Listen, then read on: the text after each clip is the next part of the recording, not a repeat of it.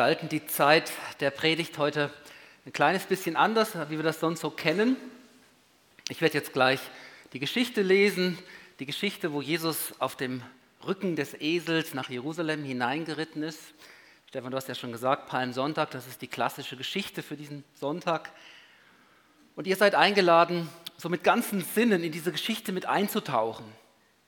Also euch das wirklich auch vor eurem inneren Auge vorzustellen. Was seht ihr? Wie fühlt sich das an? Was berührt dich dort auf diesem Weg mit Jesus nach Jerusalem hinein? Wach zu sein. Einfach auch so in der Überzeugung, diese Geschichte ist lebendig und Gott vermag dir etwas da aufs Herz zu legen, was dir dort unterwegs auch geschehen mag. Wir gehen dann mit Jesus eben in diese Stadt hinein und ähm, ich erzähle die Geschichte in drei Teilen und nach jedem einzelnen Teil gibt es drei Minuten Pause zum drüber nachdenken, zum Eintauchen, um selber dort in der Geschichte vorzukommen. Eine Zeit des Schweigens, wo aber mit Musik hinterlegt sein wird. Soweit der Ablauf heute Morgen. Es ist interessant, dass diese Geschichte in jedem der vier Berichte über Jesus vorkommt. Ich habe mich jetzt einfach für den Matthäus-Bericht entschieden. Das ist im 21. Kapitel, Matthäus 21, die Verse 1 bis 11.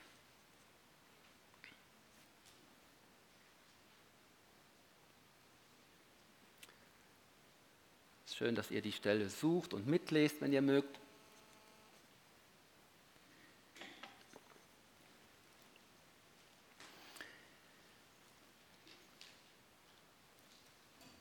Als sie nun in die Nähe von Jerusalem kamen, nach Bethphage an den Ölberg, sandte Jesus zwei Jünger voraus und sprach zu ihnen, geht hin in das Dorf, das vor euch liegt, und gleich werdet ihr eine Eselin angebunden finden und ein Füllen bei ihr. Bindet sie los und führt sie zu mir.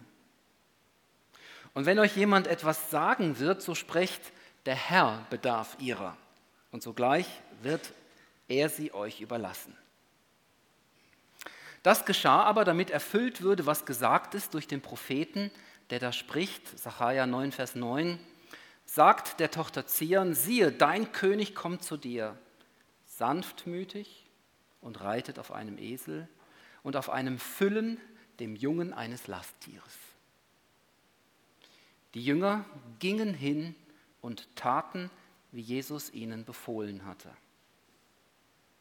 Und brachten die Eselin und das Füllen und legten ihre Kleider darauf, und er setzte sich darauf.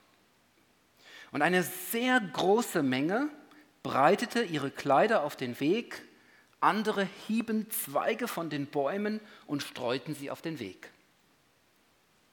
Die Menge aber, die ihm voranging und nachfolgte, die schrie, Hosianna, dem Sohn Davids, gelobt sei, der da kommt in dem Namen des Herrn. Hosianna in der Höhe. Und als er in Jerusalem einzog, erregte sich die ganze Stadt und fragte, wer ist der? Die Menge aber sprach, das ist Jesus, der Prophet aus Nazareth in Galiläa. Die erste Station unserer Geschichte im Auftrag des Königs unterwegs. Wir sind kurz vor Jerusalem in der Nähe des Ölbergs. Das Pessachfest hat bereits begonnen, deshalb ist die Stadt überfüllt von vielen Menschen. Es ist das jüdische Wallfahrtsfest. Während einer Woche feiern und gedenken die Juden ihre Befreiung aus Ägypten. Sie denken daran, dass damals in der Geschichte ihres Volkes ein Lamm geschlachtet werden musste und durch das Blut dieses Lammes wurde jede Familie gerettet vor dem göttlichen Gericht an den Ägyptern. Und jetzt setzt Jesus seinen Fuß auf diesen Berg, Ölberg, vor den Toren der Stadt und er weiß, es ist jetzt sein letztes Pessachfest auf dieser Erde. Wie oft ist Jesus bereits diese Wege gegangen? Wie oft in die Stadt rein, in die Stadt raus, Feste gefeiert, in den Tempeln gepredigt, geheilt. Er war sehr vertraut mit dieser Umgebung, aber jetzt weiß er, es steht ihm vor Augen, das ist jetzt das letzte Mal, dass ich dieses Fest mit meinem Volk zusammen feiern werde. Und er weiß,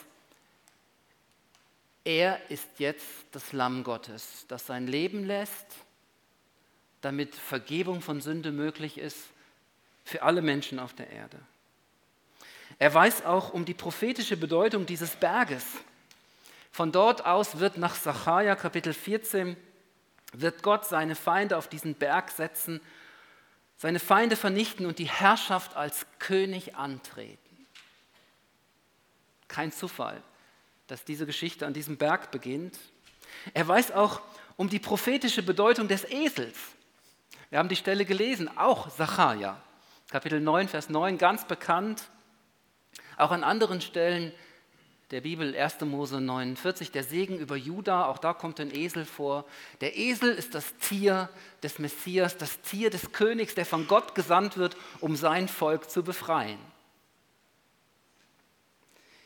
Ob die Jünger das gespürt haben?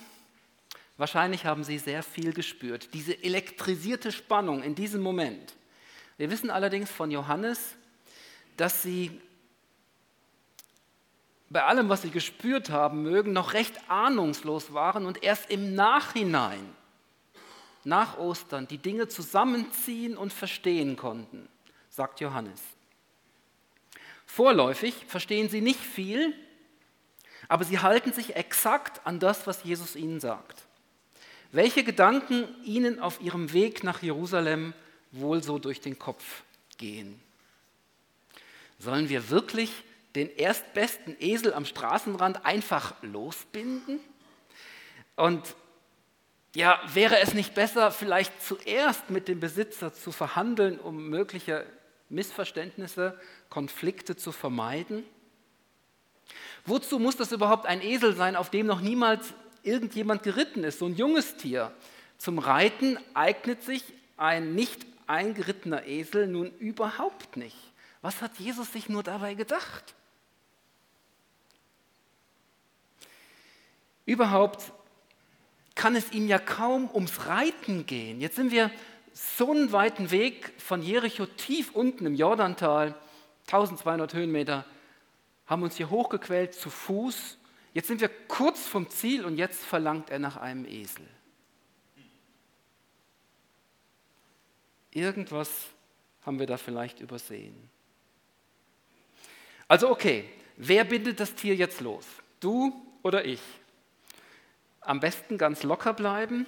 Und was sollten wir nochmal sagen, äh, wenn es Stress gibt mit dem Besitzer? Ach ja, der Herr bedarf seiner. Versuche diese Szene vor dir zu sehen, da einzutauchen. Höre auch auf dein Inneres, auf dein Herz, dein innerer Mensch. Was geht da vor sich in dir? Nimm Anteil an diesen beiden Jüngern auf ihrem Weg im Auftrag des Königs. Merkst du, dass diese beiden gerade ein kleines Abenteuer erleben? Wir würden heute vielleicht sagen, sie erleben ein Abenteuer mit Jesus. Und hinterher haben sie einiges zu erzählen, ihre Geschichte. Welches Abenteuer erlebst du gerade in deinem Leben? Vielleicht geht es dir so, du verstehst auch nicht, du hörst tausend Einwände in dir, du spürst auch die Angst, die Zurückhaltung, es könnte irgendwie auch schief gehen, es könnte aus dem Ruder laufen. Spür dich in diese Situation hinein. Bist du angekommen dort vor diesem Esel im Auftrag von Jesus? Du weißt, was zu tun ist und doch fühlt sich das nicht so gut an. Nehmen uns drei Minuten Zeit zum drüber nachdenken, eintauchen, schweigen und dann geht's weiter.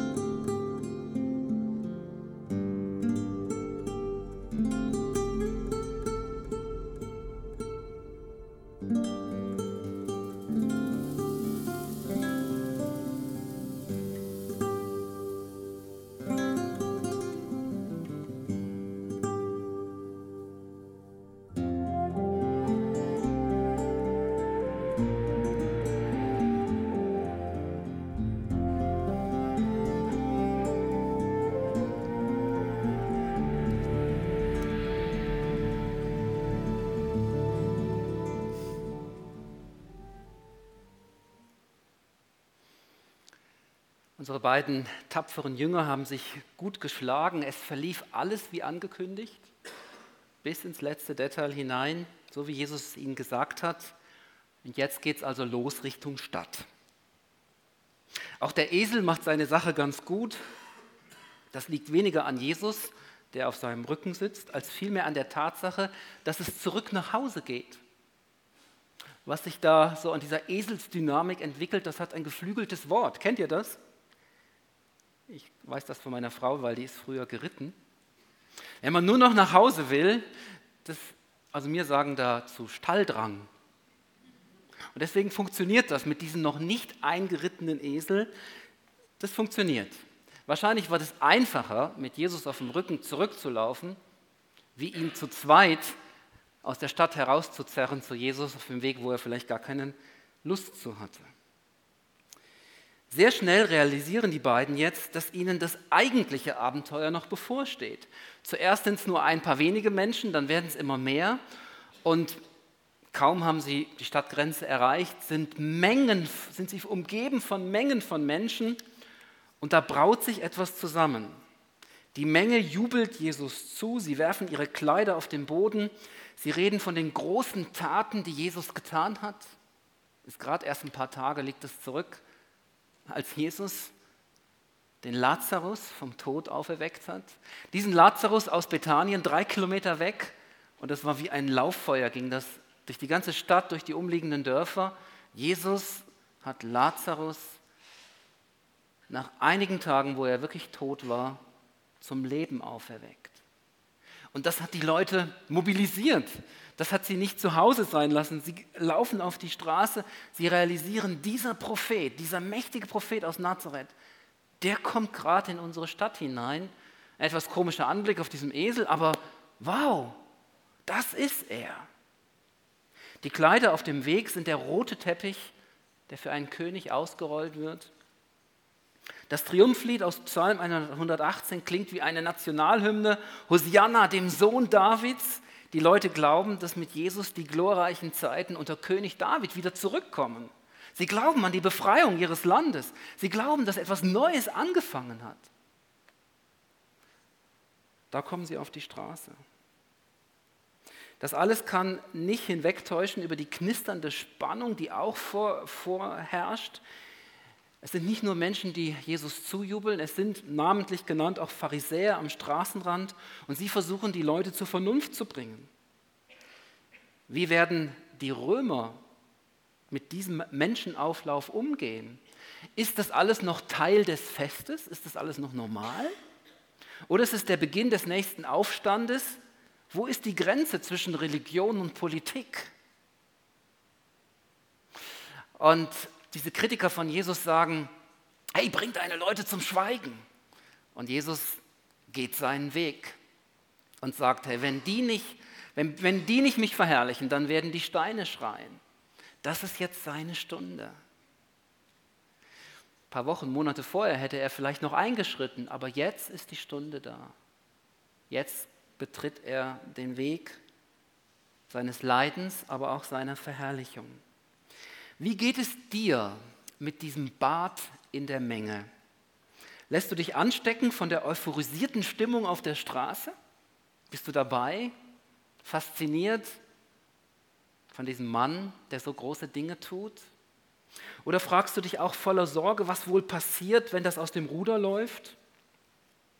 Manchmal liegt der Triumph und die Begeisterung ganz nah mit der Angst vor dem Scheitern. Jesus lässt den Dingen ihren Lauf. Er scheint das zu genießen. Er lebt im Augenblick. Und dieser Augenblick ist dafür da, dass die Menschen ihm zujubeln. Wie geht es dir damit? Jetzt ist der Lazarus auferstanden. Jesus beweist seine Macht. Wieso da nicht einfach mal diesen Augenblick auskosten und genießen? Ganz da sein. In dem, was Wahnsinniges passiert um einen herum. Warum nicht, wieso den Sorgen um alles Weitere schon wieder Raum geben und sich ablenken lassen? Wie fühlt sich für dich das an, dort auf der Straße? Du hast keine Kontrolle mehr über die Dinge. Hat Jesus jetzt noch die Kontrolle? Was geschieht, wenn der Esel mit ihm durchgeht?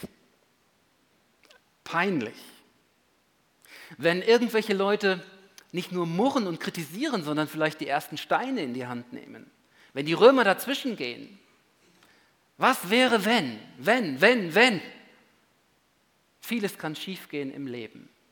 Was ist dann? Sieh dich selbst um in diesem Triumphzug von Jesus. Welche Gedanken sind da? Was steht dir vor Augen? Was macht die Tatsache mit dir, dass Jesus in dem Moment so nah ist und für dich doch unerreichbar dort auf dem Esel, umgeben von den Menschen? So nah und doch irgendwie ganz anders und weit weg. Was macht das mit dir? Du läufst hinterher, aber was bewegt dich? Was berührt dein Herz?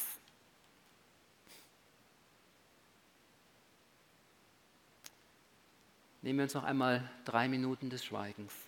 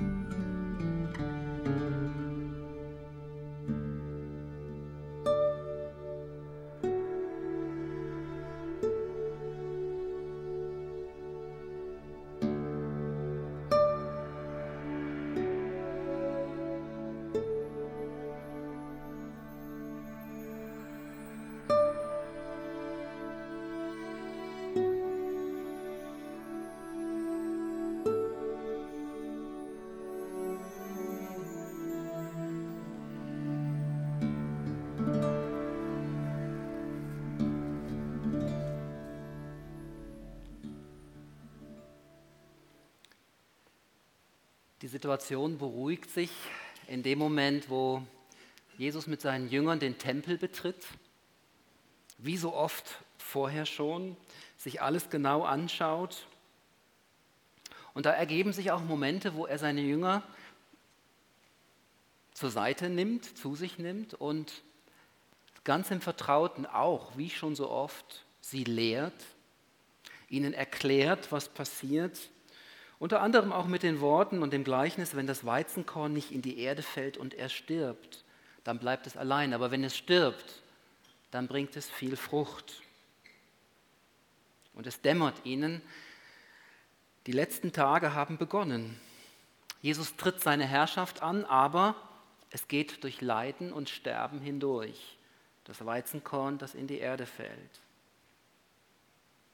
Und Jesus weint Sie haben ihn manchmal weinen sehen, nicht so oft, aber doch ab und zu. Hier in dem Moment, an diesem Tag in Jerusalem, man könnte meinen, er weint über sein eigenes Schicksal, er hält das hier nicht mehr aus. Nein, Jesus weint über dem Schicksal der Stadt. Er sieht voraus und sagt das seinen Jüngern auch, dass diese Stadt zerstört werden wird. Aber was auch eine große Last ist auf seinem Herzen, er sagt, diese Stadt hat die Stunde nicht erkannt, in der Gott zu ihr gekommen ist. Und das treibt ihm die Tränen in die Augen. Dass Gott kommt und das Volk, das berufen ist, in seiner Nähe zu leben, einfach blind ist für das, was um sie herum passiert im Geistlichen.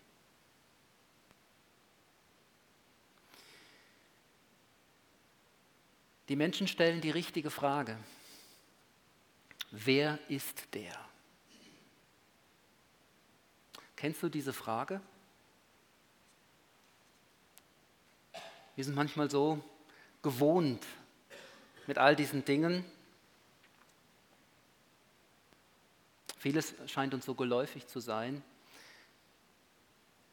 Lass diese Frage mal in dir nachhallen. Wer ist der? Wenn ein Mensch durch welche Lebensumstände auch immer an, diese, an diesen Punkt geführt wird, wo er sich fragt, wer ist dieser Jesus? Wer ist das? Dem ich vielleicht vor vielen Jahren mal mein Leben anvertraut habe, an den ich glaube, zu dem ich täglich bete. Aber wer ist das? Wer ist dieser Mensch? Ein paar Tage später ist es der römische Hauptmann, der unter den Ereignissen der Kreuzigung sagt, was für ein Mensch. Es ist aber inhaltlich keine Antwort auf die Frage, wer ist das? Wer ist Jesus?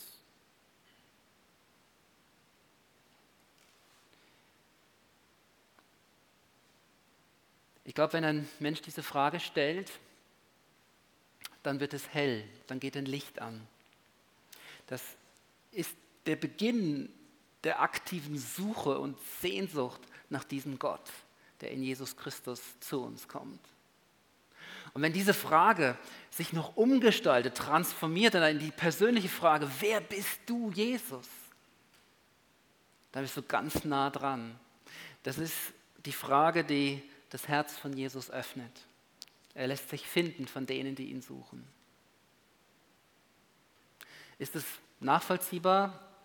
Bist du nochmal so zurück eingetaucht, diese Ereignisse? Jerusalem, der Tempel, das Fest. Und überall fragt man sich in den Häusern und auf der Straße, wer ist dieser Jesus?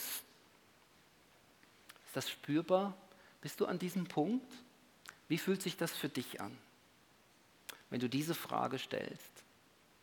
Stell diese Frage mal. Du entscheidest selber, ob du fragst, wer ist der? Und du schaust dir das mit etwas Abstand an und das ist total erlaubt. Das kann dein Weg sein.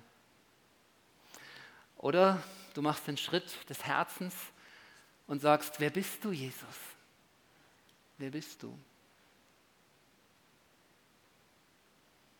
Geh mit dieser Frage noch einmal dort durch die Straßen Jerusalems oder auch in den Tempel und hab Jesus vor Augen. Du hast jetzt die Gelegenheit, mit ihm über das zu sprechen und dir eine Antwort schenken zu lassen auf diese Frage. Was tust du da in Jerusalem? Was geschieht, als du am Kreuz stirbst? Wie kann ich das glauben, dass du nicht im Grab geblieben bist und dass diese Kraft immer noch die Kraft ist, die heute die Dinge im Sichtbaren und Unsichtbaren bewegt? Und was bedeutet das für mein Leben, dass du bist, der du bist? Nach der nächsten Zeit der Stille wird Stefan wieder die Leitung übernehmen.